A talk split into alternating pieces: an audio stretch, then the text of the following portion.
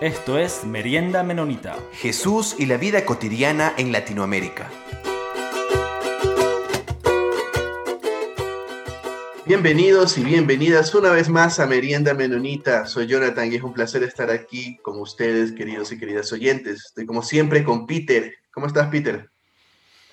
Hola, Jonathan, ¿cómo va? Aquí, como siempre, también en Quito y estamos aquí este, una mañana muy bonita. Estoy muy emocionado por la entrevista del día de hoy.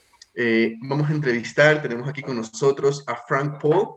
Eh, yo lo había leído antes en un libro que me encanta que se llama Misión sin Conquista, acompañamiento de comunidades indígenas autóctonas como práctica misionera alternativa. Y ahora tenemos la oportunidad de hacer algunas preguntas a Frank. Frank, bienvenido.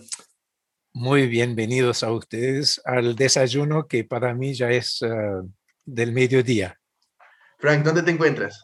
Estoy acá en Alemania, en la cercanía de Frankfurt, pero zona rural, y estoy en una de las 10 casas que es de nuestra comunidad intencional, interconfesional, y casualmente es un castillo viejo. Qué lindo, qué lindo suena eso.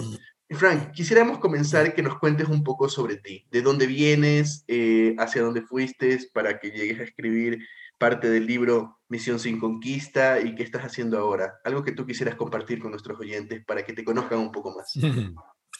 Bueno, voy a empezar con lo personal porque ahora estoy hablando solo, pero de hecho no estoy solo. Ah, parte de mi vida, nuestra vida es Ute, mi más querida, y son nuestros tres hijos y ahorita también tres nietos.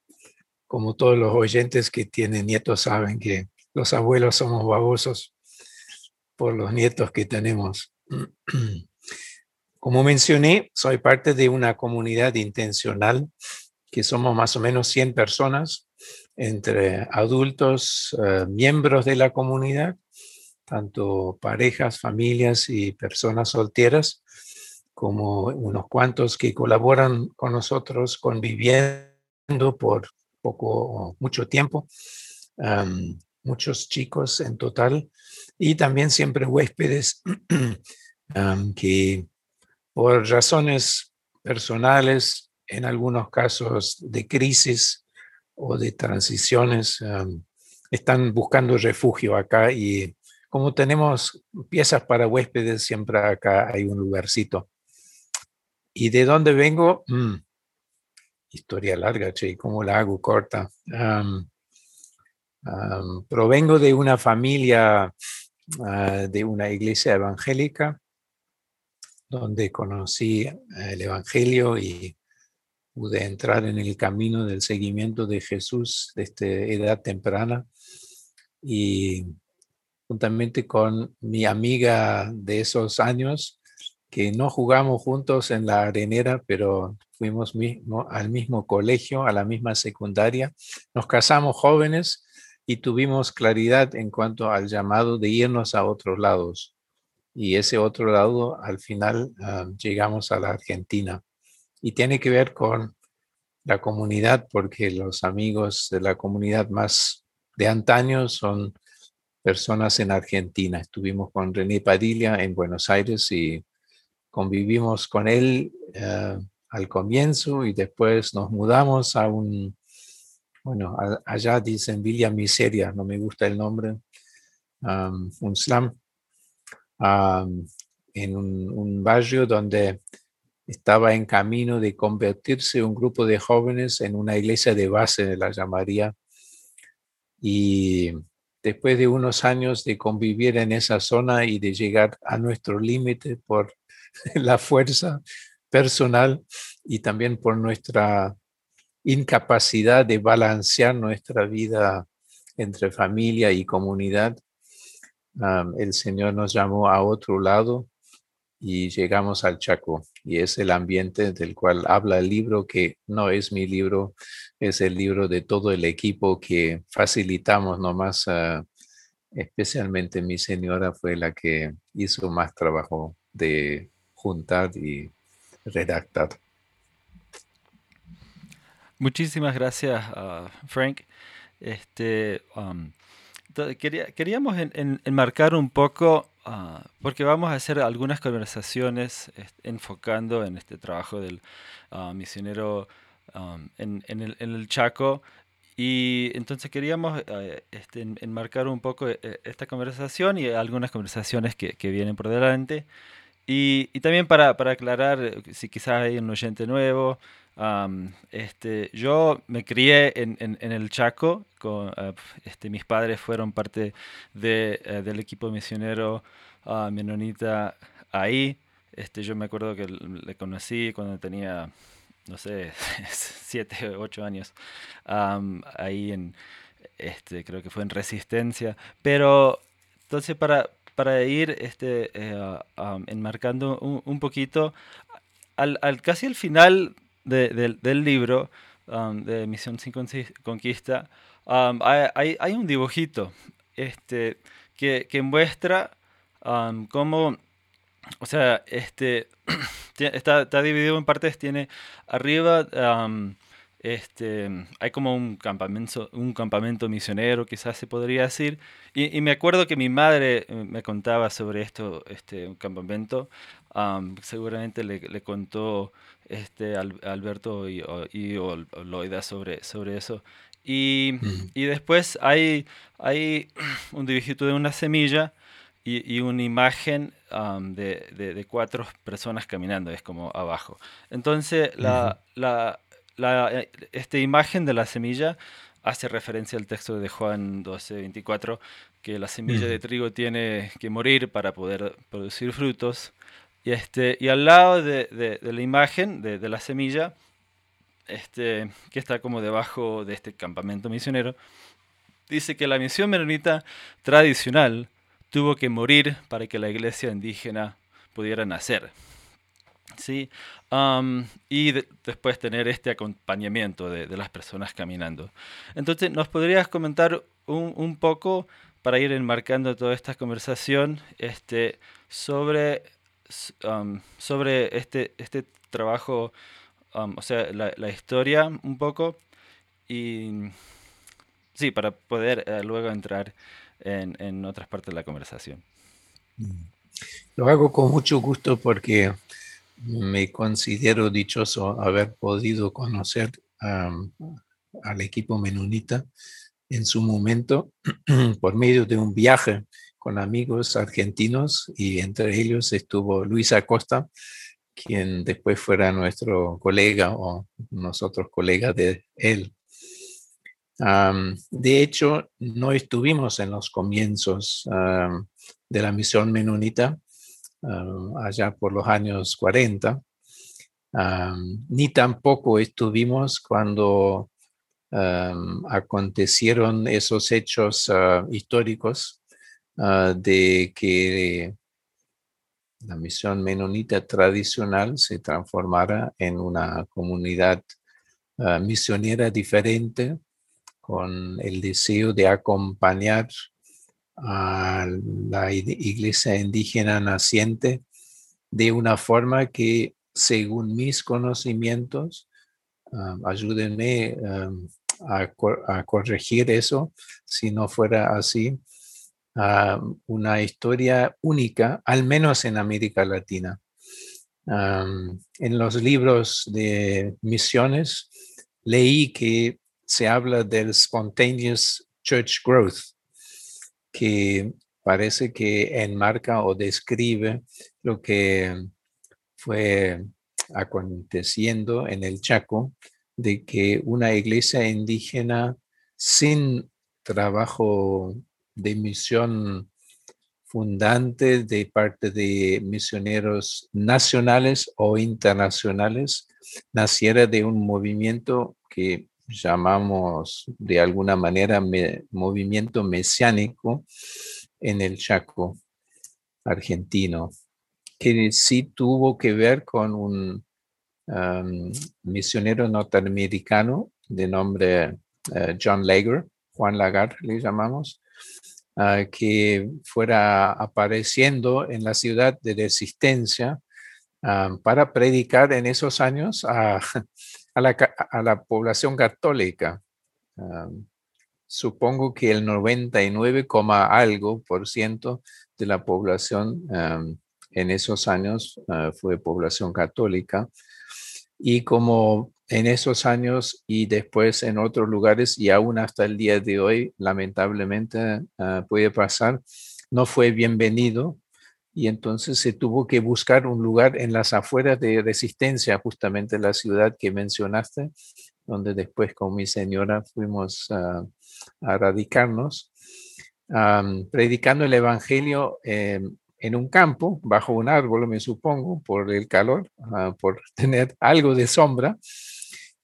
y por no estar expuesto a posibles ladrillazos para espantar a ese tipo que nadie quería. Pero como él no solamente, me supongo, con una Biblia negra tipo Billy Graham al aire libre predicando, la gente no solamente le escuchaba por su mensaje, que no sabemos si habló en castellano. Parece que habló en inglés, al menos al comienzo, con traducción al castellano, que no solamente predicaba él, sino como es típico para los misioneros más bien de corte o tradición pentecostal, eh, orando por los enfermos. Y la gente se sanaba. Era una cosa de locos que, como decimos en Argentina, no sé cómo ustedes dirían en otros lados, corría la voz, pero por todos lados, sin televisión que no había, sin diarios que no se interesaban, sin nada, este, corría la voz este, en la población criolla de la ciudad, para la cual ah, Juan Lagarde estaba ah, predicando, sino corría la voz hasta a las comunidades indígenas en un momento que los pocos que habían sobrevivido las matanzas, las crueles matanzas que ah, aún después todavía ocurrían, habían podido este, hmm, refugiarse en el interior del Chaco o después en, al borde de, las, ah, de los pueblos. Y en esos a esos lugares llegó el mensaje de, como me había comentado un anciano Toba, había bajado un Dios en resistencia. Porque esa capacidad de sanar y que la gente al toque se sanara de enfermedades contra las cuales sus propios chamanes ni la medicina de esos eh, años, si es que había, no había remedio. Y ese hombre, Juan Lagarde, predicaba todos los días, eh, movimiento misionero sin parar. Y la gente indígena, nómade, seminómade, llegaba de todos los lugares del Chaco y aún de la provincia de Formosa para escuchar y para recibir sanidad, porque enfermedades había muchas, especialmente traídas por los inmigrantes. Estoy hablando de la influenza, estoy hablando del alcohol puro. Mucha gente alcohólica en esos años se, sabe que fue un problema grande. Y que eso, no sé cómo se llama en inglés, ah, que un alcohólico de un día para otro estuviera en condiciones de no tener que tomar, eso fue un milagro muy grande y otras sanidades también corría la voz, la gente se quedaba, eran nómades y también este, cazadores, así que en esos años supongo que en resistencia había que cazar animalitos y bichitos todavía. Hacían sus fogones y todas las noches escuchaban, aprendían de memoria los textos de la Biblia, y eso lo digo con cierto humor porque habrán usado la Reina Valera 1912 que ni yo la entiendo. y aprendían de memoria esos textos que Juan Lagarde usaba en sus predicaciones y pedían oración y después seguían escuchando este, las enseñanzas bíblicas sobre Jesús. Y después de semanas o meses fueron volviendo a sus lugares de origen y seguían, como dice en el libro de, de Juan en el Nuevo Testamento, seguían con lo que habían escuchado, lo que habían visto, lo que habían tocado con sus propias manos, lo que habían recibido en su propio cuerpo.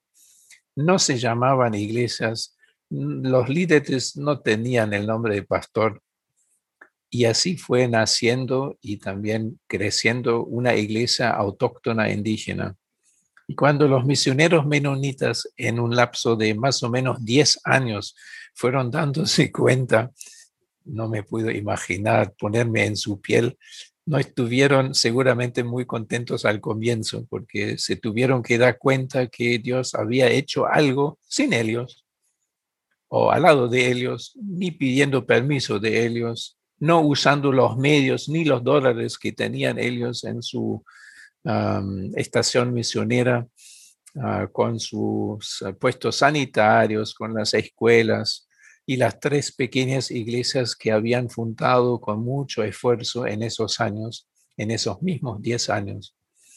Entonces tuvieron la grandeza de entrar en crisis y pedir ayuda. No conozco a muchos equipos misioneros cuando en momentos de necesidad estén pidiendo ayuda de afuera.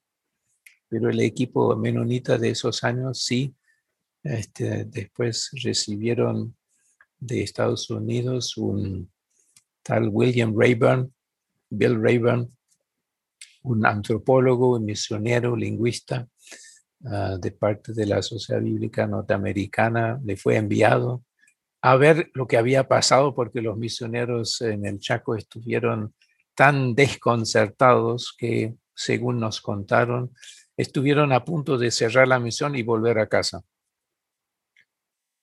No lo hicieron después de la visita de Juan eh, de Bill Rayburn, pero él les hizo ver y de esos años son esos dibujos que mencionaste, Peter, en el libro, que fueron dándose cuenta que ellos sin, sin haberlo querido, se habían puesto como misioneros norteamericanos blancos en el centro de la actividad misionera, con la casa, la única casa grande y firme, con el único jeep como medio de comunicación. Ese bicho todavía existe en Juan José Castelli, de paso se ha dicho de calidad buena, obviamente, eh, la chapa al menos, sino también que habían intentado de civilizar a la gente indígena con la intención sobre todo de darles una mano, de ayudarles, pero este, a su manera. Y el dibujo muestra cómo la gente misionera de, esa, de ese equipo fueron reconociendo que en vez de haber predicado un evangelio que fortaleciera la cultura indígena, la estaba empujando a, mm, asimilarse más aún a la cultura blanco, dejando de lado o aún ah, no más valorizando su propio valor. Y eso, como Dios había hecho algo dentro de la cultura indígena, con medios indígenas, sin misioneros de afuera. Bueno, los misioneros menonitas ah, después decidieron de no volver a casa, sino mudarse a un pueblo al lado, a vender, no, regalaron este, la estación misionera y las tres pequeñas ah, iglesias, digo, templos que habían fundado y levantado, entregaron a las manos de, la, de los líderes indígenas y ellos fueron después aprendiendo el idioma indígena. Ustedes entienden bien que hasta ese momento habían hecho todo el trabajo en castellano. Por la poca población indígena, se habla de 10.000, un poco más de eso en esos años, habían dado por sentado que no tenía más razón, no, no tenía sentido de aprender un idioma de un pueblo indígena en vías de desaparición. Y cuando empezaron a aprender el idioma, según el consejo de ah, Bill Rayburn, que como los misioneros y lingüistas de los traductores de Wycliffe y de otros lados, todos dicen lo mismo. El Evangelio, si no llega en el idioma del corazón, no llega. Llega, entra en el oído, pero por un lado, uno lado, el otro lado sale. Y eso había pasado en las eh, en los intentos misioneros eh, católicos que han habido en el pasado, aún los jesuitas que tanto bien hicieron para ayudar a sobrevivir a la gente indígena del Chaco y aún de misiones, ni en la memoria colectiva queda nada del mensaje del Evangelio de esos años. Pero cuando el Evangelio llegó tocando el corazón y el cuerpo de la gente, y cuando ellos después fueron a multiplicarse a su manera sin aviso de afuera, sin curso ni preparación de nadie, sin dinero de nadie. Eso fue lo que ah, llegó a expandirse de tal manera que hoy día no hay comunidad indígena en el norte de Argentina que no tenga al menos una de esas iglesias indígenas autóctonas. Frank, eh, como tú mencionas, eh, Yute, al comienzo del libro, a veces una de las fallas de misioneros es confundir el Evangelio con su propia percepción cultural. Entonces lo que se termina imponiendo, imponiendo mm. es, una cultura por el supuesto eh, con Biblia en mano, imponiendo una forma de pensar, una forma de actuar, de vestir, etc. Entonces me interesa y si puedes profundizar un poco en este concepto que ustedes hablan eh, de misionero huésped. Sé que al comienzo también del capítulo hablan un poco sobre Juan 2021 eh, para mostrarnos que nosotros tenemos que imitar a Jesús en la manera en que estamos haciendo misiones y luego que Jesús vino como huésped entre nosotros, habitó entre nosotros eh, y fue uno de nosotros. Pero más allá de eso, en la manera práctica como ustedes lo vieron allá, eh, antes de ustedes ir para, el Chaco y trabajar con las comunidades indígenas, ya estaban trabajando en el, Gran Buenos Aires y dicen que lo más difícil para ustedes era aprender a ser simplemente huéspedes de ellos. Me, gustó mucho eso mm. porque eh, refleja bastante de lo que va a venir en el trabajo misionero más adelante en sus vidas. Así que si podrías explicarnos para nuestros oyentes un poco esta idea de misionero huésped. Con mucho gusto de hecho, en Buenos Aires, al lado de un maestro ah, de nombre René Padilla, habíamos conocido sin usar ese, esa expresión algo parecido.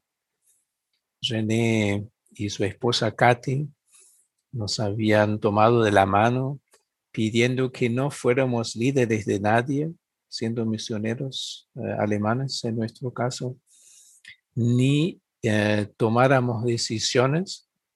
Y después de integrarnos en el equipo de los líderes que fueron todos una generación ah, después de nosotros, ah, en vía de formar familias por la edad, para decir algo, y muchas madres solteras no mirando su pasado, no mirando su condición de educación formal, sino reconociendo que Dios había tocado sus vidas en esa villa miseria, quien habían aprendido a formar una comunidad y hacerse responsable para sus vidas y para el barrio completamente, todo el barrio. Voy a entrar en detalle, pero fue un proceso que nos marcó la vida porque en Alemania fuimos formados ser misioneros de otra manera, de otro tipo.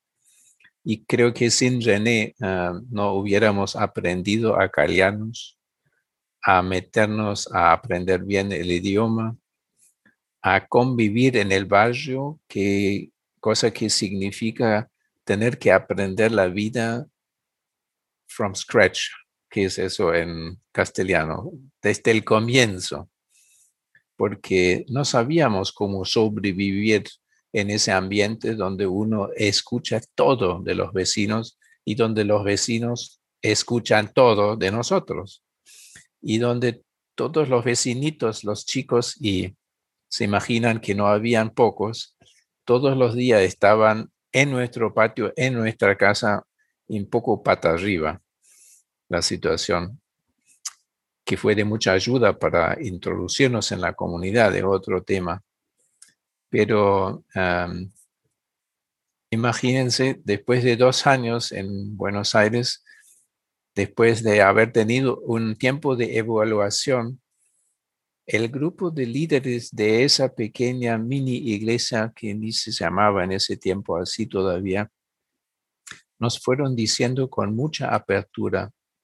Ute y Frank nos dijeron, está bien que estén con nosotros porque fueron ustedes invitados por nosotros, pero el hecho de que ustedes estén presentes todo el día y nosotros teniendo que trabajar todo el día afuera, hace que la gente se esté dirigiendo a ustedes todo el tiempo. Ustedes sin querer están tomando una posición que no queremos. Entonces ellos me mandaron a trabajar a mí para que saliera del barrio y para que pudiera después volver como ellos a la tarde. Eso fue parte del proceso de aprender a eh, ser huésped entre ellos, eh, tratando de hacer más o menos la cosa como ellos la querían. Y después en el Chaco entramos con la experiencia que estuve contando del equipo menonita en los años de este, bueno, alrededor de los 60. entramos en un equipo que había aprendido ya a ser mejor dicho, a no ser líderes, a no ser dirigentes, a no ser evangelistas entre los indígenas y sus iglesias, sino a ponernos a colaborar a su manera cuando ellos quisieran, sin que eso implicara que nosotros tomáramos un rol de líder, ni tampoco que eso ah, hiciera necesario el flujo de dinero de afuera. Y me acuerdo muy bien que eso no fue fácil porque la necesidad de la gente es obvia. Hay hambre, hasta el día de hoy hay muchas enfermedades, pero tuvimos que aprender a fortalecer este, su sentido de nosotros podamos. Nosotros con la ayuda de Dios, orando como siempre lo hacen, vamos a encontrar una solución. Y el aporte de, nosotros siendo huéspedes entre ellos fue justamente el más querido. Nos dijeron, vez tras vez, visítenos, visítenos, visítenos en sus casas vayan a los lugares remotos o en las ciudades donde hoy día miles de indígenas Tobacom están viviendo, visítenos en las villas miserias de Rosario, en Buenos Aires, en La Plata o donde fuere. Lleguen a nuestras casas, quédense en las casas, coman con nosotros, tomen mate con nosotros. Y eso fue lo que vez tras vez escuchamos de Alberto Buchwalter, por ejemplo, y del equipo de, del comienzo, no nos contaron de sus predicaciones nunca, ni una sola vez. No nos contaron de que haya hecho lo uno o lo otro, edificando algo o haciendo proyectos, como decimos hoy día, sino siempre lo mismo. Él comió con nosotros, él tomó mate con nosotros, en ese tiempo mucha tuberculosis, tengo que decir, entre comillas. Y él se quedó durmiendo en nuestra casa. Eso fue lo más grande que contaron de Alberto y de Loida y de los otros que fueron parte del equipo menonita, que después los Horst y después los padres de Peter también llegaron a formar parte.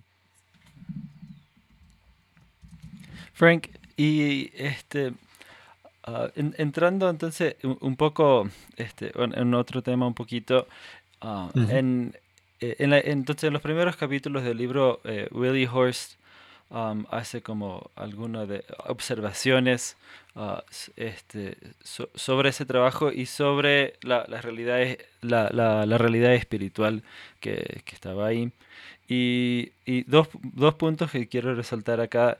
Él, describe, él dice que Jesús completa y, y perfecciona en, ah, y se perfecciona en la espiritualidad tradicional Tobacom. Y, y después también eh, comenta de este, cómo ser Tobacom y seguidor de Jesús es el nuevo desafío más grande en, el mundo globalizado. Um, entonces, aquí estos son dos puntos que hemos conversado un poco anterior en, otros episodios, entrevistas con, um, con otros líderes eh, indígenas que hemos tenido en el programa, de, de, cómo la espiritualidad ah, indígena puede, um, como ha descrito Julián Guamán, puede transformar, puede ser transformado por Jesús en una nueva espiritualidad más completa um, aún. Este, pero también comenzando con, con, mi, con, mi, padre, él decía que habían líderes también uh, en el Chaco que más bien pensaban, este, tenían como comportamientos que, que, decían la espiritualidad de Jesús está acá y mi espiritualidad o la espiritualidad de historia uh, Toba es, está aquí. Entonces, no sé si podrías este, comentar eso, sobre eso, esas diferentes realidades y lo que está enfrentando también ahora en esta nueva época globalizado. Lindo escuchar que mi amigo Julián estuvo también con ustedes. Tuve el privilegio de haberlo conocido hace ya algunos años atrás y René Padilla también. Más lindo todavía. Más viejito también. lo que me gustaría decir, cuesta un poco contestar la pregunta, Peter, porque los que no somos indígenas, nos faltan muchas herramientas para estar suficientemente sensible para todo lo que tiene que ver con las cuestiones culturales propias de los pueblos indígenas. Lo que sí recuerdo, no sé si Rafael Mancilia también eh, estuvo acá entre ustedes, si no, valdría la pena de invitarlo algún día, uno de los traductores de la Biblia, Alto Bacón, muy amigo de Luis Acosta también. Rafael en una conversación decía, necesitamos a ustedes no por lo uno o lo otro que pueden hacer otra gente, misionero o gente que manejan proyectos o gente del gobierno. Necesitamos a ustedes como amigos confiables, con los cuales podemos conversar que nos pueden, en el mejor de los casos, explicar cosas de su mundo, de su sociedad, de las leyes de esa sociedad en la cual vivimos nosotros también, que nos pueden ser de ayuda para comprender nosotros, para informarnos nosotros. Y después terminó diciendo, pero nosotros queremos ser los que elegimos qué hacer y qué no hacer después. Y creo que lo que él estaba diciendo en cuanto a una, un tema concreto que no recuerdo ahora, también es válido y también lo podría decir Rafael así en cuanto a lo que tiene que ver con la espiritualidad propia. Me acuerdo de lo que nos contaron eh, de la música ah, en los primeros años, que todo se cantaba a capela. Y en un momento los jóvenes indígenas mismos, ellos querían introducir la guitarra a la música en el culto. Y los mismos ancianos indígenas no estaban de acuerdo. Se lo prohibían, de hecho, diciendo que la guitarra no vale para el culto no es digno para ser usado para alabar a Dios porque la guitarra se usa en las bailantas y en las borracheras. Y Willy nos contó, Willis Horst, que ellos en el equipo llegaron a tomar la decisión de ni siquiera opinar sobre el tema, de callarse la boca y pedir a Dios que Él hiciera en este caso lo que había hecho en muchos otros casos también que por medio de su espíritu, Él guiara a los creyentes indígenas en esa situación conflictiva, por cierto. Y la solución fue muy interesante, que encontraron leyendo en el Antiguo Testamento, que le gusta tanto, porque dicen, ustedes los doxe, los blancos, están mucho más lejos del Antiguo Testamento que nosotros, porque nuestra cultura se refleja tantas veces en los textos del Antiguo Testamento. Entonces encontraron leyendo en el Antiguo Testamento que en el templo judío había utensilios para el uso exclusivo en el templo. Y entonces se les ocurrió, llegaron a opinar y tener la convicción, así podríamos hacer nosotros con la guitarra. Aunque se la habían usado en otros lados, las guitarras que usamos en el culto, las dedicamos al servicio de Dios y a partir de ese momento queda en el templo, literalmente, hasta el día de hoy, en muchos templos con hay un, en un rincón hay una guitarra que siempre queda ahí y nadie la usa para otra cosa que no fuera para el uso en el culto. Mencionó mucho haber escuchado esta experiencia que no fue de un día a, a otro llegar a esa conclusión, fueron meses y por ahí años conflictivos, que los unos en favor y los otros en contra. Pero después, por medio del del Espíritu Santo, eh, llegaron a entender a su manera lo que habían leído en la Biblia que estaba escrito para otro contexto, pero que fue válido para ellos. Y creo que en muchos otros aspectos ellos saben interpretar la, la, Biblia eh, leyéndola en sus contextos mejor que nosotros, porque el Espíritu de Dios habla aún en su idioma con ellos. también en, en um, este, Willie, Willie Horst también este, habla sobre um, uh, cómo um, y bueno, entonces para, también enmarcar un poco, yo me, crié este, conociendo a, a, Willie y, y así casi, casi como, como mis tíos, ¿no? y mi, tía, porque mi familia eh, estaba lejos, obviamente, eh, en, el resto de la familia de mis padres, y, ellos eh, estaban ahí bastante cerca en, Formosa. Entonces tengo, bueno, tengo muchísimos recuerdos de, de ellos en su casa. sí. Y, algo que que, él pregunta y, quiero ver qué, um, qué podría comentar de esto. Es que, bueno, en el libro él dice que la, la espiritualidad toda com puede aportar a cristianos en todo el mundo. Y, menciona en particular la transformación y la complementación. Entonces quería ver si, si podrías hablar hablar un poco, un poco de eso. Bueno, son tres preguntas al menos a la vez. a ver, empiezo con ah, la que más me inspira ahora. No, no me cabe ni una duda que los hermanos y hermanas Tuwapom tienen mucho que darnos, inspirarnos Un ejemplo que a mi manera de ver y es más que ver, es haberlo experimentado, es algo bien simple, pero que no voy a olvidar, es que su forma de orar.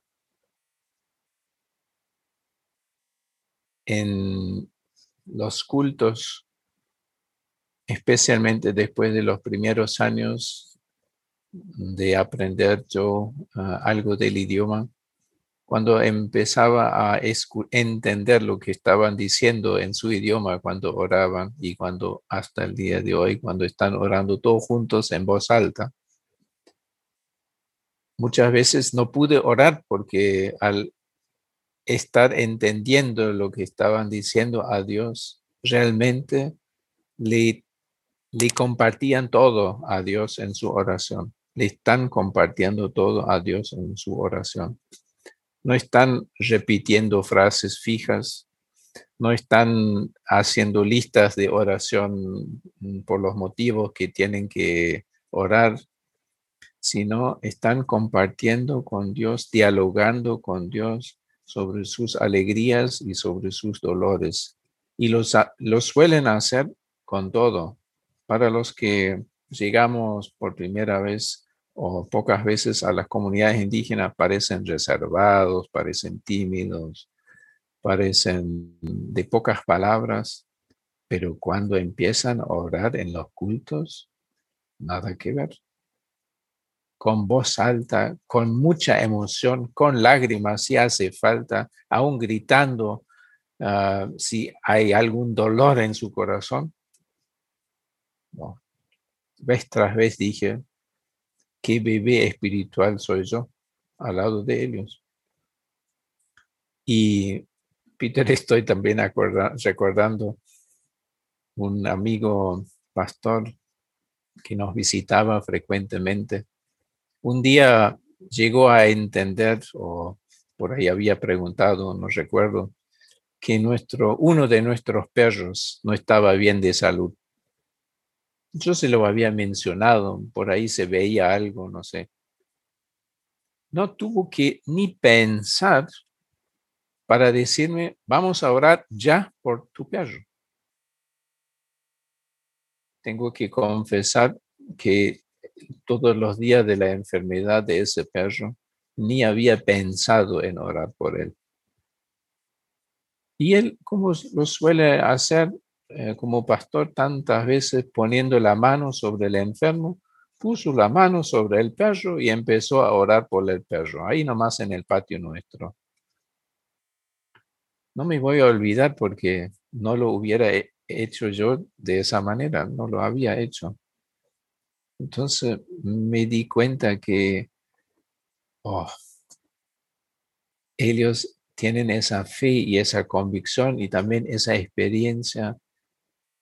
Dios escucha las oraciones, Dios actúa, no siempre de la manera que uno quisiera y ese hermano amigo también me solía contar de muchos dolores donde Dios no había respondido su oración como él quería. Pero obviamente eso no le fue desanimando a seguir orando y a pedir a Dios cualquier cosa y cosas que muchas veces yo no me había atrevido a pedir a Dios. Él no tenía problema.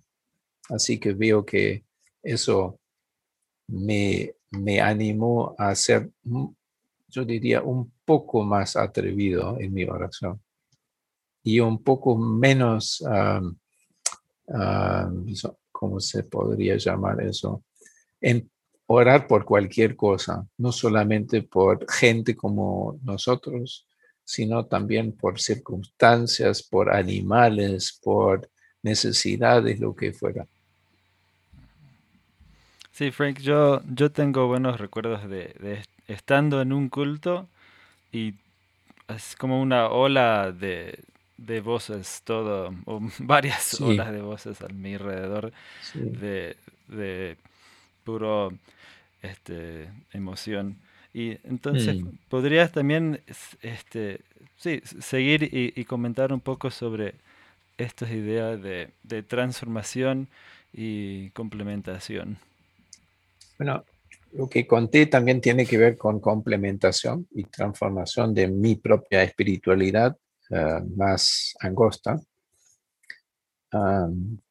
lo que recuerdo en cuanto a complementación también tiene que ver con eh, la incidencia pública, como lo llamamos técnicamente en nuestros círculos. Las comunidades indígenas del Chaco eh, hasta el día de hoy tienen muchos problemas legales porque los mayormente los políticos de turno no los tratan como gente de primera calidad, sino como de segunda o tercera. No les dan lo que les corresponde. Ah, les privan de sus ah, derechos. Y me acuerdo de Villa Río Bermejito, de una comunidad, son varias comunidades alrededor de un pueblo en el interior del Chaco, que en un momento se fueron cansando de un intendente. Tengo que confesar, siendo alemán yo, que ese intendente se declaraba nazi. Tenía una imagen de Hitler en su oficina. Era hijo de nazis, obviamente, eh, tan viejo no era, no se había refugiado, pero bueno, otro tema. Entonces, la gente, al saber que ese hombre hacía cosas que no debería hacer, que no eran correctas, que eran contra la ley, su convicción de pedir a Dios ayuda se transformó en una manifestación, pero no como las de, del estilo de Buenos Aires, cuando empiezan a caminar por las calles y tirar piedras a las vidrieras o a encender cubiertas por ahí, sino hicieron culto en la calle delante de la casa del intendente, todas las tardes. Algunos se quedaron a vivir bajo algunos plásticos, ULET, eh, casas, no, son casas, eran lugares este, que les daban poco de protección contra el sol y la posible lluvia. Todas las tardes, culto delante de la casa del intendente. Y no sé si escuchaste esa historia, Peter, este, algún día el intendente se cansó, se tomó su computadora y salió de la casa. No podía aguantar el canto y la oración de esa gente, contra la cual él no podía hacer nada porque estaban en la vía pública. Yo aprendí en, esa, en esas veces que estuve entre los eh, que cantaban y oraban, que obviamente nosotros tenemos en nuestra cabeza una división que separa el mundo normal, secular, del mundo religioso y de la fe. Entonces nuestra manera de orar se refiere muchas veces a las cosas que, bueno, lo que oramos y lo que necesitamos de parte de Dios para nuestra vida espiritual. Nuestros hermanos y las hermanas indígenas creyentes allá, obviamente tenían la convicción de que si Dios es Dios de todo, Él nos puede ayudar en todo. Y si Dios es el único que puede hacer algo en esa situación, le tenemos que pedir a Él y llegaron a inventar esa forma de culto en la calle. me impresionó mucho y me es de ejemplo vez tras vez estoy contando esa experiencia porque me parece tan obvio que nosotros no oramos por las cosas que son científicas o son legales, porque pensamos que para eso está la ciencia, está, están los jueces. Ah, me anima y me animó mucho a ser más integral, holístico, lo que quisiéramos llamarlo. Muchísimas gracias, uh, Frank. Um, entonces, muchísimas gracias por, su tiempo, por, este trabajo uh, misionero en, en, Argentina y um, por uh, apoyar el, al equipo misionero y a UTE en, en, este trabajo de, este libro. Um, también el, el libro, eh, entonces este se publicó hace ya 11 años y si no me equivoco hace como este, como unos 5 años también está la traducción editada en, en inglés. Um, Ampliada. Sí, eso. Y entonces animaremos a, nuestros oyentes que si pueden este, buscar, reflexionar sobre este texto y, vamos a seguir otras conversaciones con, con otras eh, personas que han estado involucrados eh, en este trabajo en el Chaco para ir este, contando, contando estas historias y, reflexionando, pensando si hay, si hay ah, puntos o, varios puntos sobre esta historia en, en Argentina que podemos implementar en, nuestros propios espacios. Entonces, para nosotros particularmente aquí en Ecuador, por ejemplo, hemos visto cómo mucho de este trabajo hay como este, plantearlo y, hacer este trabajo acá en, en las comunidades aquí, aquí en Ecuador. De, de, de ser un, un, huésped, de ser un compañero, alguien que acompaña y, y ser alguien que, que, puede aprender de nuestros hermanos y hermanas también. Entonces, muchísimas gracias de, de nuevo, Frank. Mm, mm. Con mucho gusto, ah, Peter. La verdad que me, me alegra el corazón, en primer lugar, verte ahora. y en segundo lugar, que ahora que somos de una generación más avanzada, vos siendo padres o ah, abuelo, que interesándote y que aún haciendo ese programa compartiendo, repensando la experiencia de tus padres y del equipo. bueno, es como si se va multiplicando, este, va inspirando a otros y me alegra muchísimo que también por medio del, libro que fue el último que Berta y Billy hicieron juntos, eh, Lamentablemente Willy ya no había visto, no podía ver la impresión que este, pueda tanto compartir la experiencia del Chaco argentino como también hacer y levantar las preguntas que pueden ser de inspiración para otros que en ambientes contexto de cultura parecida o aún en ambientes completamente diferentes. Es mi experiencia acá en Alemania con la versión del libro en alemán, que también inspira a otros a confiar más en lo que Dios está haciendo y puede hacer uh, sin nosotros, eso obviamente puede hacerlo, pero también con nosotros, pero de una manera diferente a la cual este, estamos acostumbrados y lo que fácilmente o más fácilmente se deja comunicar a otros cuando hacemos proyectos, cuando levantamos edificios, cuando repartimos cosas. Eso fácilmente se comunica con nuestros donantes, pero o los que nos apoyan, pero eh, eso de invertir en la vida de personas, acompañándolos y siendo amigo y huésped eh, con ellos y después de muchos años más que una vez, pudiendo escuchar lo que ese impacto, esa, esa forma de sentirse valorado, en inglés hablamos del empoderamiento, ¿no? Ah, es, es impresionante para mí lo que a veces por medio de terceros me llega de los que fuimos parte del equipo en el Chaco. Este, sin que hayamos hecho muchas cosas, pero obviamente también pudimos colaborar en algo que ah, a largo plazo tiene su efecto.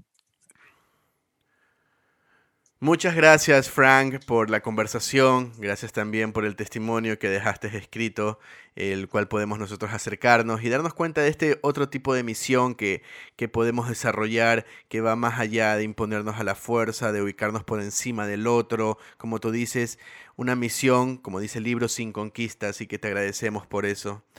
Eh, quiero agradecer también a la Red Menonita de Misión y a Anabaptist World por, por hacer posible este podcast.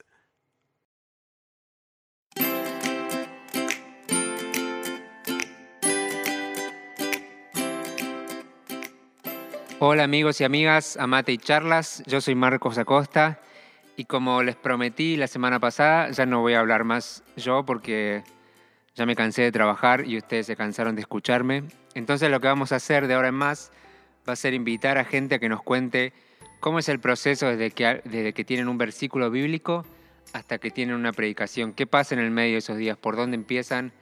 ¿Qué, qué cosas piensan? ¿Qué pasa por su mente? a dónde van a pedir ayuda.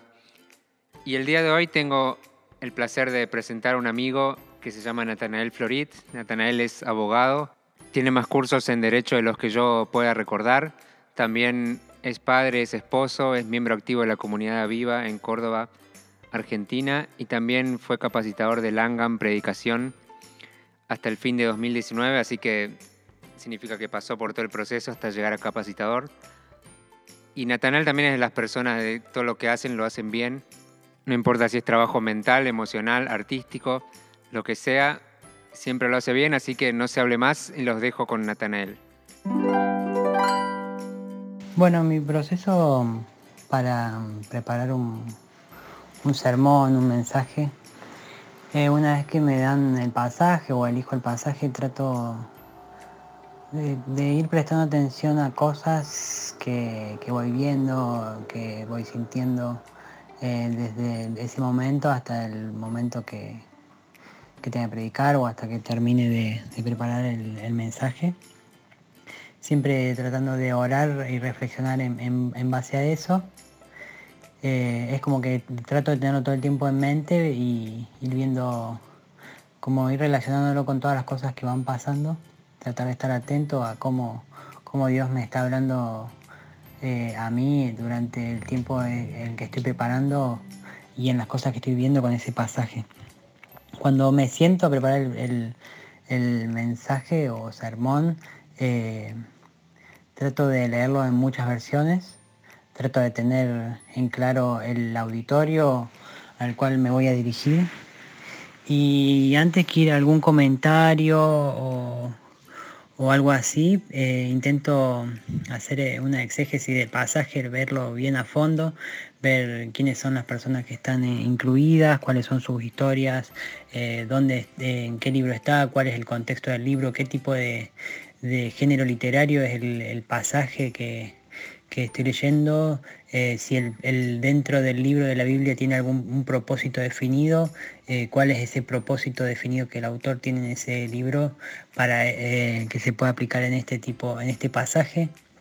Em, ver el lugar donde se lleva a cabo, el tiempo donde se lleva a cabo y a partir de ahí empezar a indagar un poco el contexto histórico, cultural, el contexto de las personas que, están en el pasaje, cómo llegaron hasta ese momento. Eh, todo esto como el contexto tanto editorial, contexto cultural, contexto histórico para para poder eh, entender cómo hubieran visto o entendido las cosas que dice el pasaje, las minucias que dice el pasaje, las personas que, lo escuchaban o leían en, ese, en esa época, en ese tiempo, en el tiempo en que, o en el que estaba pasando o en el que fue escrito, que muchas veces es distinto. A partir de eso, tratar de sacar como como la idea central del pasaje que, me tocó, eh, pero entendido desde los ojos de las personas de ese tiempo. Y a partir de ahí tratar de despojarlo de, todas las cuestiones temporales y ver como, como, verdades universales que se pueden sacar de eso, si es que se puede. Y también em, empezar a, ver las diferencias que había, eh, que hay entre el contexto en el que en el que estaba dirigido el pasaje y nuestro contexto o el contexto del auditorio al que me voy a, dirigir. Y a partir de, ver las diferencias, ver cómo, cómo esas cosas que puede sacar del pasaje eh, pueden o no aplicarse a nosotros, porque hay cosas que, por diferencias temporales, históricas, culturales, que no se pueden aplicar a nosotros eh, o al auditorio al que me voy a dirigir, y ver qué es lo que está diciendo el pasaje y cómo se puede aplicar a, nosotros.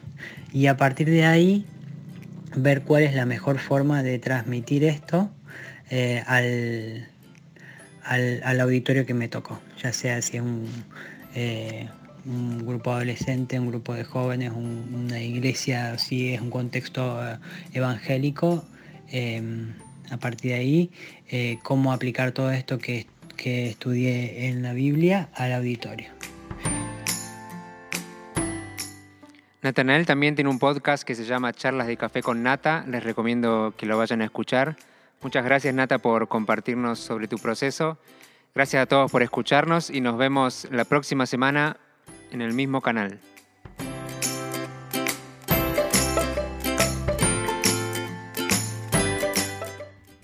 Muchísimas gracias Marcos de nuevo. Nos vemos aquí en una semana de nuevo para otra merienda menonita. Y como siempre agradecemos a la Red Menonita de Misión y la revista Anabaptist World por hacer este espacio posible. Comentarios vertidos en este programa no representan necesariamente la opinión de Merienda Menonita, la Red Menonita de Misión o Anabaptist World. Esto fue Merienda Menonita. Siempre estamos atentos a sus opiniones y preguntas y nos pueden escribir al info arroba meriendamenonita.com.